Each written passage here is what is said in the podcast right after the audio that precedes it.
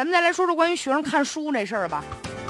日前呢，泰国有一网友就在泰国机场拍下了一张照片，说是一群日本的小学生啊等飞机呢。人家不是拿出手机来玩，孩子可听话了，一人手里拿本书，他就特意分享啊，就感觉呀，说你看看咱们以后泰国的孩子哈，要向他们学习，不要随时随地老玩手机，能不能拿本书看看？这照片传到中国了，不少网友也点赞，说你看看人家的教育，看看人家的素质啊。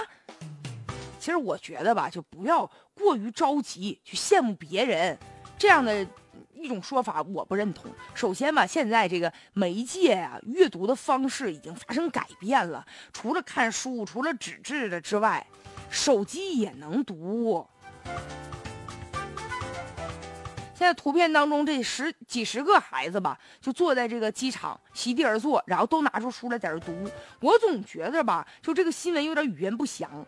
他如果是普通的旅行的话，那孩子那么点岁数，怎么可能所有人的动作如此一致呢？是不是说他们老师要求的有个什么夏令营啊，读书夏令营啊？我老师要求每个人行囊里拿一本书啊，完了在等这个机场等着的时候，让孩子看看书，他还听话。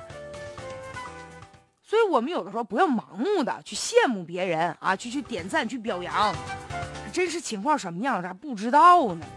现在我发现中国的父母吧，有这样一个心理，就是孩子呀，他内心深处真的觉得我们家孩子就是最好的，谁都比不过。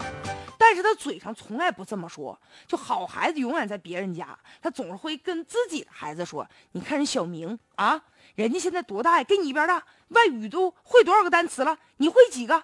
你看看小强啊，隔壁吴老二他们家那小强啊，你看人家舞蹈比赛得了什么什么奖，都一样，你怎么就不如人家呢？”所以，这个别人家的孩子就会让这个很多的每一个小孩在童年的心理上有一个最大的敌人，就是别人家的孩子。家长总是这么比较，时间长了，让孩子就陷入到集体的焦虑当中了。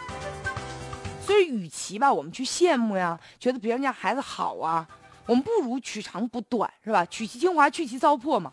如果你觉得别人家的孩子有些什么优点啊，我们可以学习，但也没有必要一味的盲目的去羡慕。他们家孩子有哪儿不好？你知道啊？人妈能告诉你吗？但是你们家孩子的优点你是知道的呀。所以对于孩子，我们善于去表扬他。